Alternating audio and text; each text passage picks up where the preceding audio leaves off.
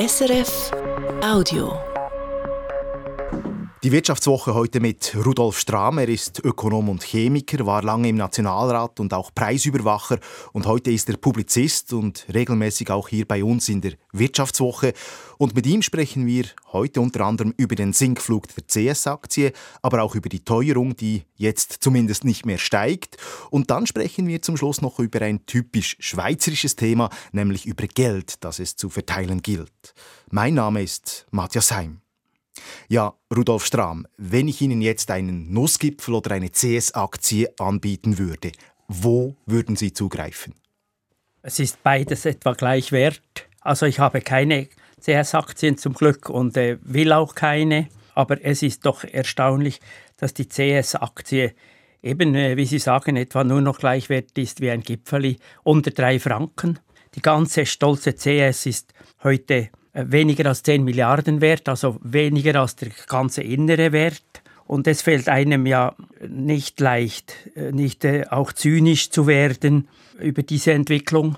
Ich beneide die heutige Führung, also den Verwaltungsrat und den CEO, nicht. Denn es ist ja eigentlich die, der Fehler des früheren Verwaltungsrats und Top-Management.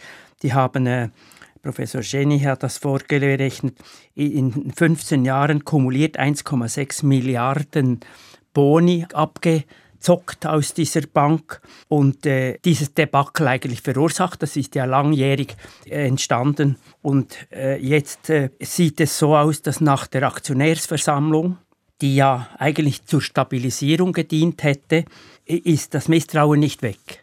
Ja, und die Frage ist ja, wieso? Äh, aus vielleicht zwei Gründen. Offensichtlich haben die großen Aktionäre und auch die volatilen Aktionäre das Gefühl, diese 4 Milliarden Kapitalerhöhung genügt nicht. Das wird weitergehen, die sind nicht stabilisiert, das Misstrauen bleibt. Und das Zweite ist natürlich auch das logische Kalkül vieler Aktionäre, wenn jetzt die Zahl der Aktien ausgeweitet wird, dann äh, ist das eine Verwässerung des Wertes der einzelnen Aktien. Wenn mehr Aktien sind für die gleiche Firma, ist natürlich dann der Aktienwert äh, weniger wert. Aber heute ist natürlich die CS ist ein Übernahmekandidat. Wenn nicht die Ankeraktionäre in Katar und Saudi-Arabien, das ist ja auch zynisch, oder, äh, jetzt die CS stabilisieren würde, könnte sie irgendwo von einer großen Bank im Ausland übernommen werden. Eben, und das ist ja die große Frage, wenn der Aktienkurs weiter so stark sinkt. Ja, was, was passiert dann? Wird dann die CS automatisch eben zu einem Übernahmekandidaten? Ja, ich, ich weiß das nicht. Also ich beneide die heutige Führung nicht. Die, die hat ja das nicht verursacht und will wirklich das äh, Steuer jetzt rumreißen. Aber äh, es sind einfach noch so viele unklare Situationen beim Investmentbanking. Und von Quartal zu Quartal hören wir ja wieder Schreckensnachrichten, dass es natürlich schwierig ist, von außen zu beurteilen, wie lange geht das noch, oder? Aber eben, wenn man jetzt eine äh, jahrelange oder jahrzehntelange Perspektive einnimmt, ist es schon erstaunlich, wie, wie groß dieser Fall dieser einst stolzen Bank ja, ist. Ja, ja, ja. Rudolf Strahm, lassen wir das Thema, gehen wir zu einem anderen großen Thema von dieser Woche über. Die Teuerung in Europa geht im November zurück. In der Schweiz verharrt sie bei 3%, im Euroraum liegt sie jetzt bei 10%. Und in beiden Fällen, so scheint es zumindest, äh, scheint ja der, der Zenit etwas äh, überschritten zu sein. Ist das aus Ihrer Sicht eine gute Nachricht? Ja, äh, vor allem für die Schweiz sehen wir jetzt, die Teuerung ist jetzt im November nicht mehr gestiegen. Sie flacht sich eher ab. Und was bei uns ja interessant ist, bei den Inlandgütern, wir haben zwar im Durchschnitt eben 3%, 3 äh, Teuerung, bei Inlandgütern nur 1,8 und der Treiber kommt vom Ausland bei den Importgütern über 6% im Durchschnitt. Aber wenn Sie natürlich schauen, dass die Gaspreise 68% Jahresteuerung aufweisen, Diesel 21% Heizöl 41% und das fällt natürlich ins Gewicht. Oder? Und im Moment sieht es so aus, dass das jetzt auch die international die die Energiepreise sich stabilisieren, noch nicht massiv zurückgehen und äh, so, dass die Teuerungsschub in der Schweiz äh, eigentlich eher nachlassen wird.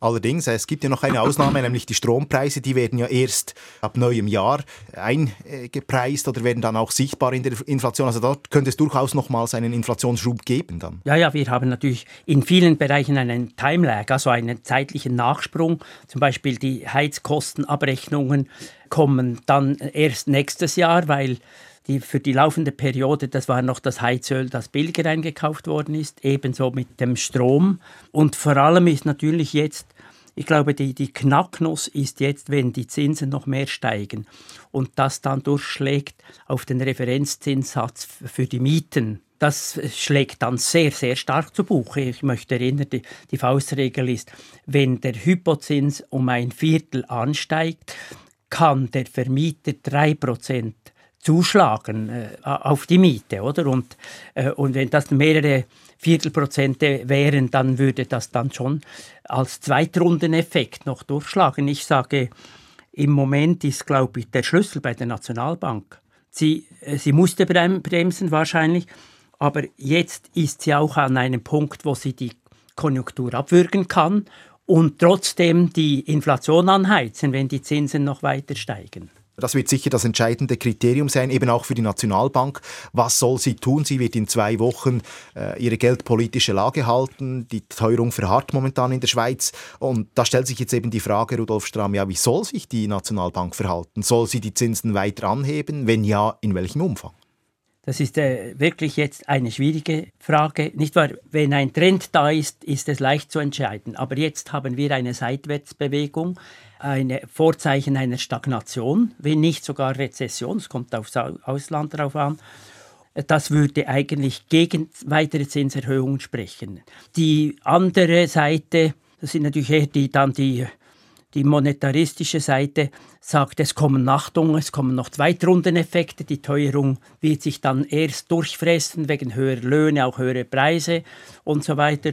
Und äh, das würde dann eher noch für für eine Erhöhung sprechen. Sicher kann die Nationalbank, das würde ich jetzt, also das sagen auch Fachleute, die sonst äh, auf der Nationalbankseite stehen, mehr als ein Viertel dürfte es jetzt nicht mehr nach oben gehen. Also nicht nochmals einen Zinsschritt von drei Viertel Prozent. Da würde sicher die Nationalbank die Konjunktur abwürgen. Und eben die Nationalbank, die steht ja vor einer kniffligen Ausgangslage. Sie haben das geschildert. Und wenn wir jetzt eben noch über die Landesgrenzen hinausblicken, und da spielt eben die Inflation im Ausland auch eine ganz wichtige Rolle, eben auch für die Schweiz oder eben für die entscheidende Nationalbank. Und dort bei der Europäischen Zentralbank, bei der EZB, ist ja die Ausgangslage noch, nochmals viel komplexer viel schwieriger, viel schwieriger. Und zwar das, was wir in der Schweiz nicht haben. Nicht wahr? Die Eurozone wenn Sie denn die Nordländer anschauen, dort geht es wirklich um die Teuerungsbekämpfung. Aber die Südländer, ganz Südeuropa, ist natürlich so hoch verschuldet, dass natürlich Zinserhöhungen dann sofort mehr Verschuldung und dann zusätzliche Destabilisierung auslösen. Zumal gewisse Südländer nicht so hohe Teuerungsraten haben. Und wie Sie da zwischen ich würde jetzt fast sagen, zwischen Nord und Süd die Balance findet, das ist eine ganz schwierige Situation. Das ist, es gab selten so delikate Situationen für die EZB wie jetzt. Also Sie sprechen das äh, Stichwort äh, Euro-Krise wieder an oder Schuldenfrage, ja. wie wir es vor zehn Jahren ja. hatten. Die könnte ja. dann plötzlich je nach Zinssituation wieder auftreten. Ja, nicht weil wenn, wenn Sie dann äh, ähm, ja, Griechenland, Italien, Spanien, Portugal mit den hohen Verschuldungen. Und wenn die Zinsen hochgehen, dann haben, brauchen sie natürlich sofort viel mehr äh, Staatsmittel für den Schuldendienst, für die Verzinsung. Und dann kommen sie in Defizite und das führt natürlich dann wieder zur Destabilisierung seitens der, der Anleger. Oder? Und das kann noch schwierige Folgen haben. Also kurz, äh, es ist eine äh, so hohe Inflation, kombiniert mit einer Stagnation ist natürlich eine der schwierigsten Phasen. Der Monetarismus hat da keine Antwort, aber wahrscheinlich auch die Keynesianer nicht. Ja, Rudolf Strahm, weiterhin lechzt der Schweizer Arbeitsmarkt nach Fachkräften. An allen Ecken und Enden fehlt das Personal, äh, vom IT-Personal über Lastwagenfahrer, Fahrerinnen in der Bau- und auch der Gesundheitsbranche. Und der Stellenvermittler Adeco spricht gar von einem historisch großen Fachkräftemangel.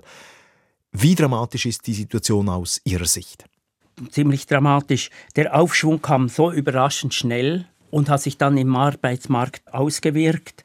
Aber es ist äh, vor allem zwei Charakteristika sind noch wichtig. Der Fachkräftemangel betrifft nicht nur ein, zwei Branchen, sondern fast durchs Band alle Berufsfelder. Ja. Industrielle, gewerbliche und Dienstleistungsberufe. Und das zweite Charakteristikum es ist nicht vorrangig die Akademiker. Die, natürlich haben wir so Spitzeninformatiker äh, und so, die werden alle abgesogen von Google und Meta und so weiter, weil sie fantastische Löhne zahlen in Zürich. Aber es sind eben nicht nur Akademiker, sondern vor allem mittlere Kader gesucht, Teamchefs, Poliere, Techniker, also hochqualifizierte Berufsfachpersonen mit einer höheren Berufsbildung. Zum Beispiel also jetzt in der Energiepolitik bei den Solarfachleute äh, im Solarbereich der wird jetzt begrenzt nicht mehr durch die Lieferkettenprobleme, die gab es auch, sondern durch den Mangel an, an Installateuren, die die Panels auf dem Dach äh, montieren und Monteuren oder und Installateuren, die dann die Wärmepumpen installieren können und äh, die Rückspeisung ins Netz äh, organisieren können. Und das sind Fachleute, die von der Pike auf das Metier kennen müssen, aber auch als Team Chef funktionieren, die eine Auslegung berechnen können und dann Offerten stellen und fakturieren. Also diese mittleren Kader und das ist eigentlich neu am Fachkräftemangel. Und eben stellt ja vor allem auch gerade KMU ja, vor eine große Herausforderung, die eben nicht mit diesen äh, immensen Löhnen eben, Sie haben es vorhin gesagt, von Google und Co. mithalten können. Also äh, für die KMU stellt sich ja die Frage, ja, wie sollen sie sich weiterentwickeln, wenn es eben so dramatisch oder so fundamental an entsprechenden Spezialisten, Spezialistinnen fehlt? Ja, es, es werden natürlich schon zum Teil massive Löhne bezahlt. Es wird, das ist ja eine Grauzone, aber es werden, wird abgeworben. Ich kenne auch Fälle, wo Mitarbeiter einer Firma bezahlt werden, wenn sie noch einen Kollegen aus der früheren Firma abwerben können. Es ist äh, im Moment ist da schon eine, eine sehr starke Entwicklung im Gang, aber ich kann mir vorstellen, dass doch jetzt mit der Konjunkturabflachung dann im nächsten Jahr auch äh, das etwas stabilisiert. Nicht wahr? Der Arbeitsmarkt hinkt immer etwa sechs Monate hinter der Kon Konjunkturentwicklung nach. Und äh, das kann sich dann auch in gewissen Fachkräftebereichen auswirken. Die Branchen haben das zum Teil strukturell schon vor der Krise haben sie das eben durch äh, Unterlassung, haben sie das selber verursacht. Und jetzt zeigt sich gewissermaßen umso stärker beim wirtschaftlichen Aufschwung nach der Pandemie die Konsequenzen. Davon. Genau, genau. Ja. Ja, zum Schluss, Rudolf Strahm, möchte ich noch ein Thema aufgreifen, das wohl etwas typisch ist für die Schweiz. Äh, es ist nämlich eine Debatte über die Verteilung von Geld und konkret geht es um das Geld, das voraussichtlich aufgrund der OECD-Steuerreform in die Kassen fließen wird. Das ist eine Steuerreform, die international etabliert wurde, der sich auch die Schweiz angeschlossen hat. Und da geht es jetzt eben darum, dass das Geld, zusätzliches Geld zwischen den Bund und Kantonen verteilt werden soll. Schätzungen gehen von 1 bis etwa 2,5 Milliarden Franken aus. Und der Nationalrat hat diese Woche jetzt entschieden, wir wollen das Geld 50-50 aufteilen, 50 Prozent für die Kantone, 50 Prozent für den Bund. Aus Ihrer Sicht ein gut schweizerischer Kompromiss? Ja, ich glaube, es wird auf das hinauslaufen. Und zwar muss man einfach sehen, das sind äh, wirklich zwei schwierige Rahmenbedingungen. Das erste ist, es braucht eine Volksabstimmung und zwar ein Ständemehr.